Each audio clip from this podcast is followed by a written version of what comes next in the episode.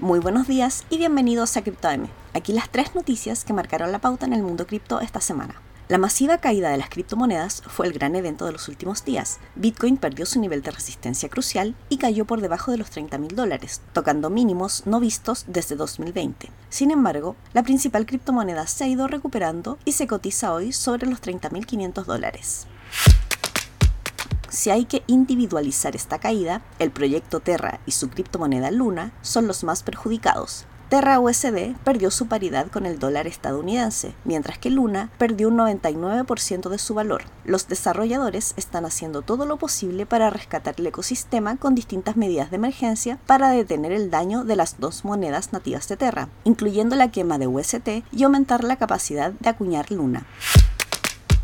El multimillonario Elon Musk declaró que la compra que está realizando de la empresa Twitter está temporalmente suspendida hasta que la red pueda entregarle más información sobre la cantidad de cuentas falsas existentes, esperando que éstas representen menos del 5% de los usuarios. Musk también comentó, vía Twitter por supuesto, que Dogecoin sigue teniendo potencial como moneda virtual.